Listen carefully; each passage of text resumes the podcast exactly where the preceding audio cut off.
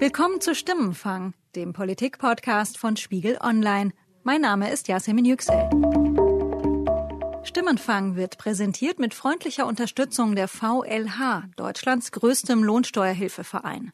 In rund 3000 Beratungsstellen bundesweit erstellt die VLH nicht nur ihre Einkommensteuererklärung, sondern übernimmt auch die Kommunikation mit dem Finanzamt, prüft ihren Steuerbescheid und legt im Zweifel Einspruch für sie ein. Weitere Informationen finden Sie unter www.vlh.de/spiegel. Wir haben in etwas mehr als einer Woche diesen Koalitionsvertrag erarbeitet. Das hat vielen viel abverlangt. Auch wenn es nicht einfach war, es hat durchaus auch Freude gemacht. Wenn wir in Bayern mit einer Sache in besonders hohem Maße zufrieden sind, pflegen wir zu sagen, passt schon. Passt schon. Euphorie klingt anders. Ob dieser Koalitionsvertrag der große Wurf ist und was hinter den Kulissen los war, darüber rede ich heute mit meinen Kollegen Ralf Neukirch vom Spiegel und Christian Tews von Spiegel Online. Wir haben ja die drei Parteichefs gehört, die klangen auf jeden Fall erleichtert. Ist das Show oder waren die Verhandlungen wirklich so hart? War es wirklich so knapp? Na, ich glaube, wenn man sich anguckt, wie lange da verhandelt worden ist, da wäre jeder erleichtert, dass das einfach zu Ende ist. Völlig egal, wie es ausgegangen ist, aber es einfach jetzt hinter sich zu haben und jetzt da stehen zu können und zu sagen, wir haben jetzt einen Koalitionsvertrag, wir haben uns über die Ressortverteilung geeinigt. Das ist, glaube ich, ein schönes Gefühl, auch wenn das nicht für alle gleich gut ausgegangen ist. Aber die Erleichterung ist, glaube ich, bei allen echt. Ich habe mir im Vorfeld überlegt, wenn wir uns erinnern an das Scheitern der Jamaika-Sondierung. Damals hieß es ja unter anderem auch, das hat nicht geklappt, weil da auch kein Vertrauen da war zwischen den Akteuren. Hier war es ja jetzt nun so, ähm, die Beteiligten, die kennen sich seit vielen Jahren, äh, arbeiten seit vielen Jahren in einer Regierung zusammen. Muss man darum, davon ausgehen, dass diese Gespräche jetzt also konstruktiv, vertrauensvoll waren? Ja, einerseits schon. Ähm, andererseits ähm, schwebte natürlich die ganze Zeit da auch so ein, noch so ein Misstrauen mit, beziehungsweise so eine ähm, ja Unsicherheit. Was wird eigentlich? Ne? Es ist ja alles andere als eine Liebeshochzeit, weil die äh, SPD gespalten ist in der Frage, ob sie wirklich diese GroKo äh, nochmal möchte.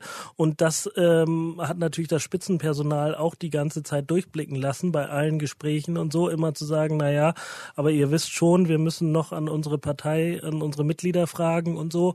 Und das sowas äh, trägt natürlich nicht unbedingt zu einer vertrauensvollen Zusammenarbeit bei. Ja, ich glaube auch auf der persönlichen Ebene war das Vertrauen schon da, aber man darf ja nicht vergessen, da haben sich zwei Verlierer zusammengefunden, um die gleiche Koalition, die sie schon mal hatten und mit der sie eben verloren haben, nochmal auszuhandeln. Und ähm, beide werden sich ja überlegt haben, woran das liegt, dass sie da Stimmen verloren haben. Und das ist keine vertrauensbildende Maßnahme, wenn man sich dann so gegenüber sitzen muss. Das ist aber, glaube ich, wie soll man sagen, ein strukturelles Misstrauen. Ich glaube, auf äh, der Ebene Merkel mit Nahles oder mit Schulz oder auch Seehofer, ich glaube, unter den Beteiligten äh, herrscht schon sowas wie Vertrauen, auch dass man mal Dinge ansprechen kann, die dann nicht sofort draußen landen. Das sind ja so die Sachen, ähm, auf die es ankommt. Oder dass man auch mal eine Vereinbarung ähm, ohne die schriftlich zu fixieren treffen kann und die von der anderen Seite dann auch eingehalten wird. Du hast so ein paar Namen jetzt schon genannt. Was könnt ihr darüber erzählen, ähm, wer da mit wem besonders gut konnte oder wer vielleicht auch so die starken Player, die starken Akteure waren oder ob es vielleicht auch überraschende Allianzen gab zwischen Politikern, die bislang eher wenig miteinander zu tun haben?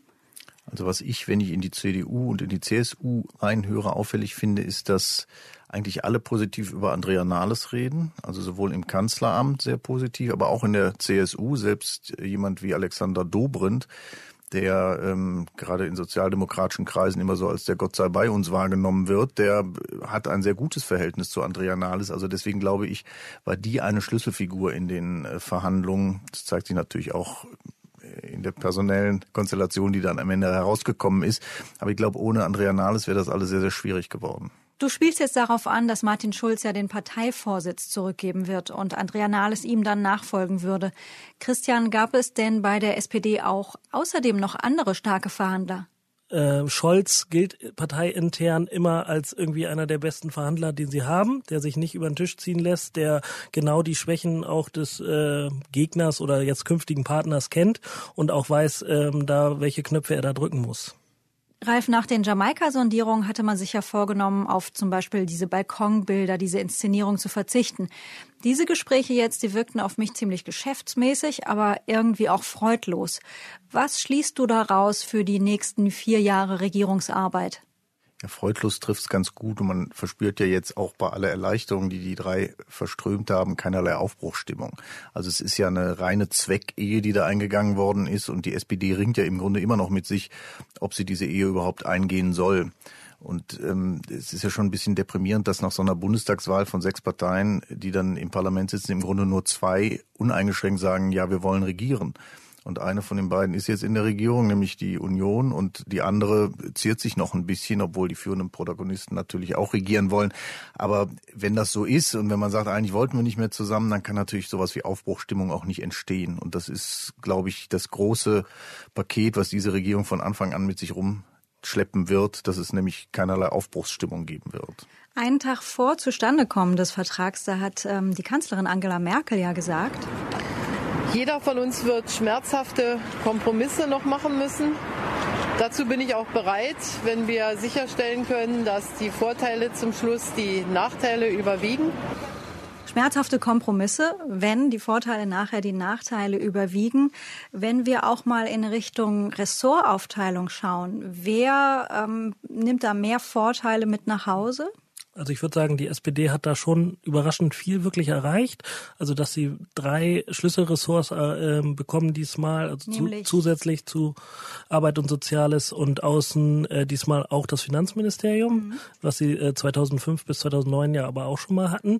Aber das hatten sie in der vergangenen Legislaturperiode eben nicht und äh, das hatten sie sich vorgenommen als großes Ziel und das haben sie erreicht würde zustimmen und ich würde sagen, der zweite Sieger ist die CSU, die auch mehr bekommen hat als in der vergangenen Legislaturperiode, nämlich die das Landwirtschaftsministerium fürs Innenministerium eingetauscht hat, und zwar für ein Innenministerium, zu dem jetzt auch noch Bau dazugehört. Das heißt, man kann auch noch viele Milliarden nach Bayern lenken, was für die CSU ja immer der wichtigste Aspekt des Regierens ist.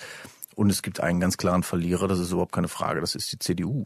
Wir macht, haben in der Sache Kompromisse gemacht und natürlich auch bei der Zuteilung der Ressorts. Trotzdem haben wir wichtige Ressorts. Natürlich nach vielen Jahren, in denen Wolfgang Schäuble das Finanzministerium innehatte und dort auch wirklich eine Institution war, fällt es vielen schwer, dass wir dieses Ministerium nicht mehr besetzen können. Woran liegt es, dass die CDU sich mit ähm, fünf Ministerien zufrieden gibt? Also zum einen ist das eine Frage, die sich jetzt viele in der CDU auch stellen und auf die sie keine Antwort haben. Ich glaube, die Antwort ist relativ einfach. Die CDU oder man müsste, glaube ich, konkreter sagen, Angela Merkel wollte diese Koalition unbedingt, weil sie nämlich nochmal Kanzlerin werden will. Das geht nur, wenn die SPD zustimmt und sie war eben einfach bereit, dann mehr zu geben, als, als die CDU ähm, im Gegenzug bekommen hat. Dass die Frage, wer bekommt welches Ressort, eine nicht ganz einfache war, das will ich gerne hier verraten. Das liegt natürlich auch ein bisschen daran, dass anders als, als Herr Schulz oder anders auch als Herr Seehofer Angela Merkel im Moment noch tatsächlich ungefährdet ist in der CDU. Und so ein Kompromiss, der ihre Partei mit Sicherheit viele zur Weißglut bringen wird, ähm, eingehen kann, ohne befürchten zu müssen, dass sie ähm, zwei Wochen später nicht mehr im Amt ist. Also sie kann sich das leisten, sowas durchzusetzen, aber für die Partei ist es natürlich trotzdem nicht gut. Lass uns auf die CSU schauen. Die bekommt in den Worten von Generalsekretär Andreas Scheuer und deswegen ist die CSU sehr zufrieden mit einem super Innenministerium, das angereichert ist mit Bauen, Wohnen und äh, Heimat. Was liest du daraus, dass ausgerechnet die CSU diesen Punkt jetzt auch bundesweit übernehmen wird? Und ähm, wie viel hat das möglicherweise auch zu tun mit der starken Präsenz der AfD im Bundestag? Ich glaube, das hat alles mit der starken Präsenz der AfD im Bundestag zu tun. Das ähm, ist natürlich noch völlig unklar, wie das überhaupt mit Inhalt gefüllt werden soll, was das sein soll, ein Heimatministerium. Aber allein den Begriff jetzt schon mal für sich reklamieren zu können, ist für die CSU ganz wichtig. Ähm, das hat man ja auch in Bayern gesehen, da gibt's ja ein Heimatministerium. Und Markus Söder, der künftige Ministerpräsident, war ja Heimatminister. Da kann man also mit ein bisschen Fantasie was draus machen. Das ist dann meistens reine politische Symbolik. Aber gerade in der Auseinandersetzung mit der AfD ist das natürlich für die CSU sehr, sehr wichtig. Was die Ressortzuschnitte und die Ressortverteilung angeht, ist ja eine Sache. Und da scheint sich also jetzt tatsächlich die SPD ähm, durchgesetzt zu haben. Ähm, wie sah es inhaltlich aus? Was waren da die größten Knackpunkte? Und hat die SPD da auch Punkte mitgenommen nach Hause? Also bis zum Ende umstritten war ja ähm, in der Gesundheitspolitik die Angleichung der Ärztehonorare für Privat- und Kassenpatienten. Da soll es eben jetzt, wie gesagt, nur eine äh, Kommission geben, die eben das untersucht, inwieweit das überhaupt praktikabel ist. Äh, das ist natürlich kein wirklicher Erfolg für die SPD, weil ähm, da haben sie sich natürlich mehr erhofft, nämlich einen Einstieg in die berühmte Bürgerversicherung. Äh, das ist mit der Union nicht zu machen. Das hat die Union auch von Anfang an gesagt. Und ähm, ja, da hat man dann eben jetzt nur so einen Formelkompromiss, der für die SPD SPD natürlich schon ein Problem ist. Überhaupt, das ist ja nicht die einzige Kommission, ähm, die eingerichtet werden wird. Der äh, Koalitionsvertrag ähm, hat da noch ein paar andere auf Lager. Ähm, das schwächstmögliche Mittel zur Gestaltung der nächsten vier äh, Jahre ist ganz schön wenig. Würde ich auch so sagen, ist natürlich auch gerade in zentralen Feldern, Gesundheit, bei der Rente gibt es ja auch diese Kommission.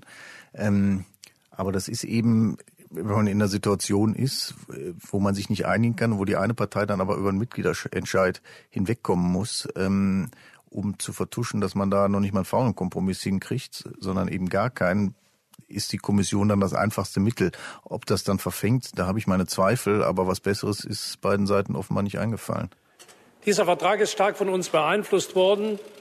Und wir sind auch dankbar dafür, dass mancher Kompromiss, der für die Unionsparteien hart war, am Ende doch erzielt worden ist. So wie es im Augenblick aussieht, will Martin Schulz Außenminister werden. An der Stelle will ich übrigens gerne mal anmerken, diese Episode von Stimmenfang hat Mittwochabend Redaktionsschluss.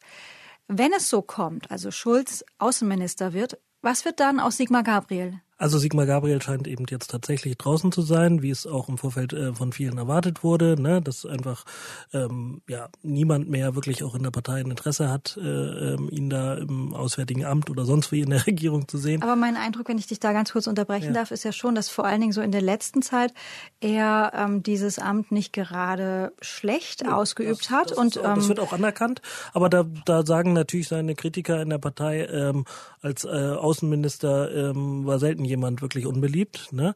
Also das äh, sagen sie schon, dass er das ganz gut gemacht hat, aber da ist trotzdem natürlich, sind die sieben Jahre nicht verziehen, die er vorher als Parteivorsitzender die SPD wirklich sehr stark an die Kandare genommen hat. Das nehmen ihm viele halt nach wie vor noch zu sehr übel, als dass er jetzt nochmal wieder was werden könnte. Wie läuft das aus eurer Erfahrung? Treten solche, packen solche Leute dann einfach irgendwie ihren Schreibtisch und ähm, kümmern sich ein bisschen mehr um, um Familie und vielleicht den Garten? Also das wird Gabriel sicherlich jetzt sagen, dass er jetzt viel mehr Zeit für die Familie hat. Er wird natürlich trotzdem nicht aufhören, Politik zu machen. Also man hörte ja jetzt schon die vergangenen Monate immer, dass er in den Fraktionssitzungen äh, ganz am Rand sitzt und so und dann sich höchstens mal einmal äh, zu Wort meldet, dann aber wirklich auch alle ganz genau hinhören und alles irgendwie als Kritik an Schulz oder so äh, deuten.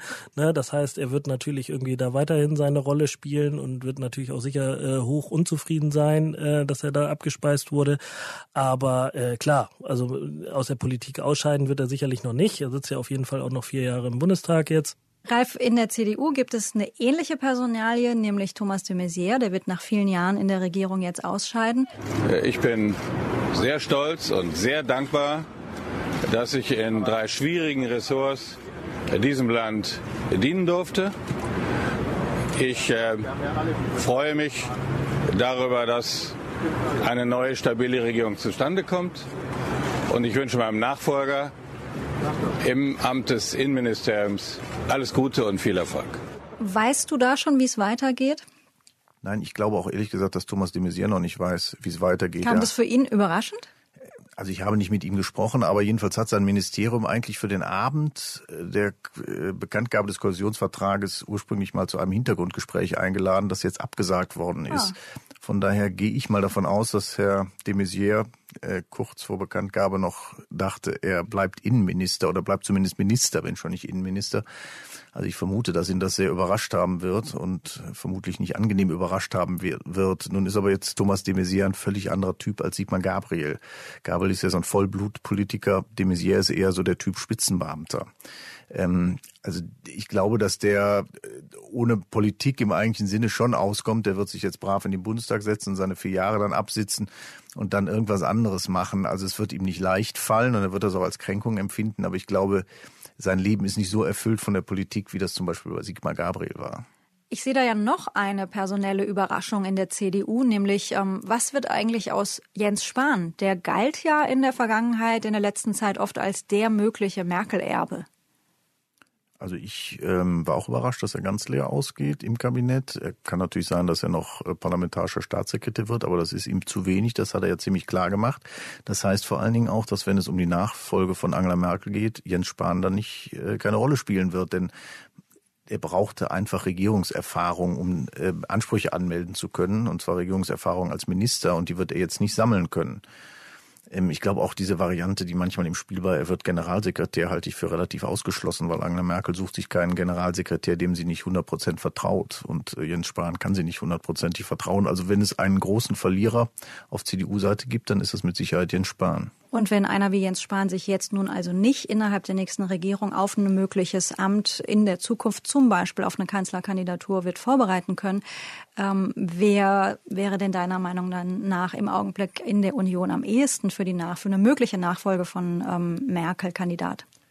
wahnsinnig schwer zu sagen. Ähm, meine Vermutung war ja, dass Annegret Kamp-Karrenbauer nach Berlin kommt. Das hätte Angela Merkel auch gerne gehabt, aber es gibt jetzt kein Ressort für sie. Also sie wird erstmal im Saarland bleiben.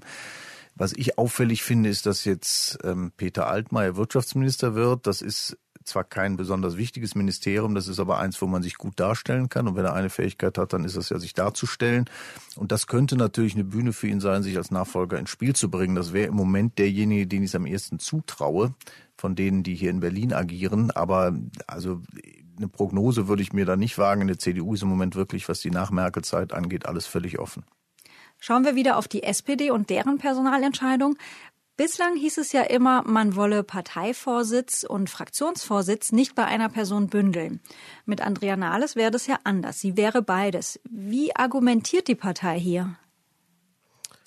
Das wird einfach argumentiert, dass sie ohnehin schon die stärkste Figur ist. Also das hat man ja beim Parteitag schon gesehen, wo sie äh, mit einer sehr kurzen Ansprache eigentlich die Stimmung gedreht hat und äh, noch ein paar Unentschlossene wirklich überzeugt hat, für die Aufnahme von Koalitionsverhandlungen zu stimmen. Wir geben doch die SPD nicht auf in dem Moment, wo wir uns entscheiden, mit den anderen zu regieren. Und wenn wir das in der Vergangenheit nicht gut genug gemacht haben, unsere eigene Position, und das haben mir viele vorgetragen, dann habt ihr recht.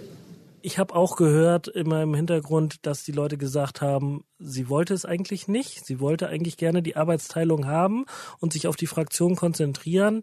Ähm, Sie werden aber wahrscheinlich sie einfach mit äh, Martin Schulz und Olaf Scholz zusammen erkannt haben, dass es mit ihm nicht mehr geht. Ne? Also dieses genau seine Rolle, die war ja jetzt die letzten Wochen schon äh, unheimlich umstritten in der Partei. Mit geht er jetzt doch ins Kabinett? Ne? Seine ganz sein ganzes Agieren nach der Bundestagswahl, äh, dieser Kurswechsel, äh, das äh, der Druck wäre die nächsten Wochen so groß geworden, dass man da versucht natürlich einfach jetzt auch ein bisschen Druck rauszunehmen. Diese Rede, die Andrea Nahles auf dem SPD-Parteitag gehalten gehalten hat. Ähm, ist das im Nachhinein schon so als eine Art Bewerbung zu lesen für diesen Posten? Kann man sicherlich im Nachhinein jetzt so deuten. Ähm, man hört ja aus der Partei, dass es ganz spontan gewesen sein soll, also dass sie die Rede nicht vorbereitet hätte, beziehungsweise sie sogar eine andere Rede vorbereitet hatte und die dann nicht gehalten hat, sondern eben direkt auf den Juso-Chef Kevin Kühnert reagiert hat und sich nur irgendwie ein, zwei Stichpunkte notiert hat und das wirklich aus dem Bauch heraus so gemacht hat. Daran merkte man aber eben, wie genau sie die Partei kennt, auch als ehemalige Juso-Chefin, als wirklich langjährige Abgeordnete und äh, war ja auch Ministerin jetzt zuletzt, äh, wie genau sie einfach so Stimmungen in der Partei einschätzen kann und dann ähm, jeder gesagt hat, wenn sie es will, dann kriegt sie es natürlich auch, den Parteivorsitz. Kommen wir zu einem Ausblick. Christian, kannst du ein bisschen skizzieren, wie schnell geht es jetzt? Ähm, wann kommt die Mitgliederbefragung bei der SPD und welche Chancen haben die GroKo-Gegner? Am Dienstagabend war ja der Stichtag, ähm, bis dahin äh, Leute eintreten konnten, die noch mitstimmen wollten. Ähm, und danach sollte es eine Frist von sieben bis zehn Tagen geben, bis die Briefe verschickt werden an alle Mitglieder, der jetzt so 460.000 roundabout. Und ähm, dann haben die zwei Wochen Zeit, äh, wird da eine Frist drinstehen, irgendwie von Anfang März, ähm, bis dahin sie diese Briefe zurückschicken müssen. Und dann soll am 3., 4. März, an dem Wochenende, voraussichtlich ausgezählt werden. Das heißt, am 4. März könnte es dann ein Ergebnis geben. Äh, Chancen der GroKo-Gegner würde ich nach wie vor nicht unterschätzen. Es heißt aus der Partei immer wieder, na ja, die Mitglieder sind ein Stück weit konservativer, ein bisschen älter im Durchschnitt, äh, auch ein bisschen autoritätsgläubiger, also unterstützen da die Parteiführung. Andererseits hat dieser Parteitag in Bonn ja genau gezeigt, dass die Partei zerrissen ist, gespalten ist, dass die, äh, wo es eigentlich hieß früher, Jusos spielen keine Rolle in der Partei, wie die es geschafft haben, aus so einer, ja, aus so einer meinetwegen 20, 25 Prozent Kritiker, die es ja auch 2013 gab an der GroKo, daraus 44 Prozent bei einem Parteitag zu machen und äh, angeblich, also habe ich selbst von Befürwortern der GroKo gehört, hätte, gab es keine strukturelle Mehrheit, sondern nur mit den Stimmen des Parteivorstands und mit massiven Überzeugungen äh, wurde es überhaupt erreicht, äh, eine Mehrheit äh, zu, zu, zu bekommen da für die Parteiführung. Äh, das heißt, man darf sie nach wie vor nicht unterschätzen. Es kommt jetzt auf die nächsten Wochen an, auf die Kampagnen und wie die Parteiführung es schafft, da äh, die Mitglieder zu überzeugen. Das Interessante ist ja nicht nur wir Journalisten, die Wählerinnen und Wähler, aber auch Angela Merkel wird also, werden also in den nächsten Wochen auf die SPD warten. Und diese Konstellation gab es ja schon mal 2013 bei der letzten großen Koalition. Ähm, gab, hat die SPD auch eine Mitgliederbefragung durchgeführt. Und damals ähm, bei der Vorstellung des Koalitionsvertrags, also es war im November 2013, äußerte sich die Kanzlerin folgendermaßen zu diesem Warten. Also ich meine, also Warum soll ich nicht warten, 14 Tage? Ähm, das ist doch, schauen Sie, die Wahl ist jetzt so lange her, wird noch eine Woche länger verhandelt. Also warten kann ich. Man wartet auf den Wahltag, man wartet, man macht Sondierungsgespräche, man macht Koalitionsgespräche und es gibt Länder in Europa, da dauern Regierungsbildungen noch länger und insofern ich sitze ruhig und mache meine Arbeit. Ja, die Kanzlerin ist ans Warten gewöhnt, aber die Konstellation ist in diesem, in diesem Fall schon ein bisschen eine andere. Ja, ich glaube, es ist vor allen Dingen, ähm, sie weiß, dass sie vermutlich das letzte Mal warten wird. Und ähm, also wenn das in die Hose geht, ist es für sie auch nicht schön. Mit so einem ähm, Ergebnis, vor allem was die Ministerien angeht, geht sie natürlich, ist sie geschwächt einfach in ihrer Partei. Wenn sie jetzt Kanzlerin wieder wird, wegen der SPD ist das kein Problem. Wenn sie es jetzt aber erstmal nicht wird, ist das natürlich ein Problem. Und deswegen, glaube ich, wird sie diesmal ein bisschen nervöser warten als beim letzten Mal. Ich warte mit Spannung und ich würde mich vor allen Dingen freuen, wenn wir also dann schätzungsweise Anfang März vielleicht in der Konstellation uns hier wieder treffen und die Dinge besprechen. Vielen Dank, Christian. Vielen Dank, Ralf. Gerne, danke. Das war Stimmenfang, der Politik-Podcast von Spiegel Online. Zum Ende der heutigen Episode möchten wir Sie wieder zu einem Höreraufruf einladen. Wir wissen anhand unserer Hörermails, dass uns viele junge Leute hören. Und mit denen möchten wir in einer der nächsten Episoden von Stimmenfang sprechen. Haben Sie das Gefühl, die Politik tut genug für die jüngere Generation?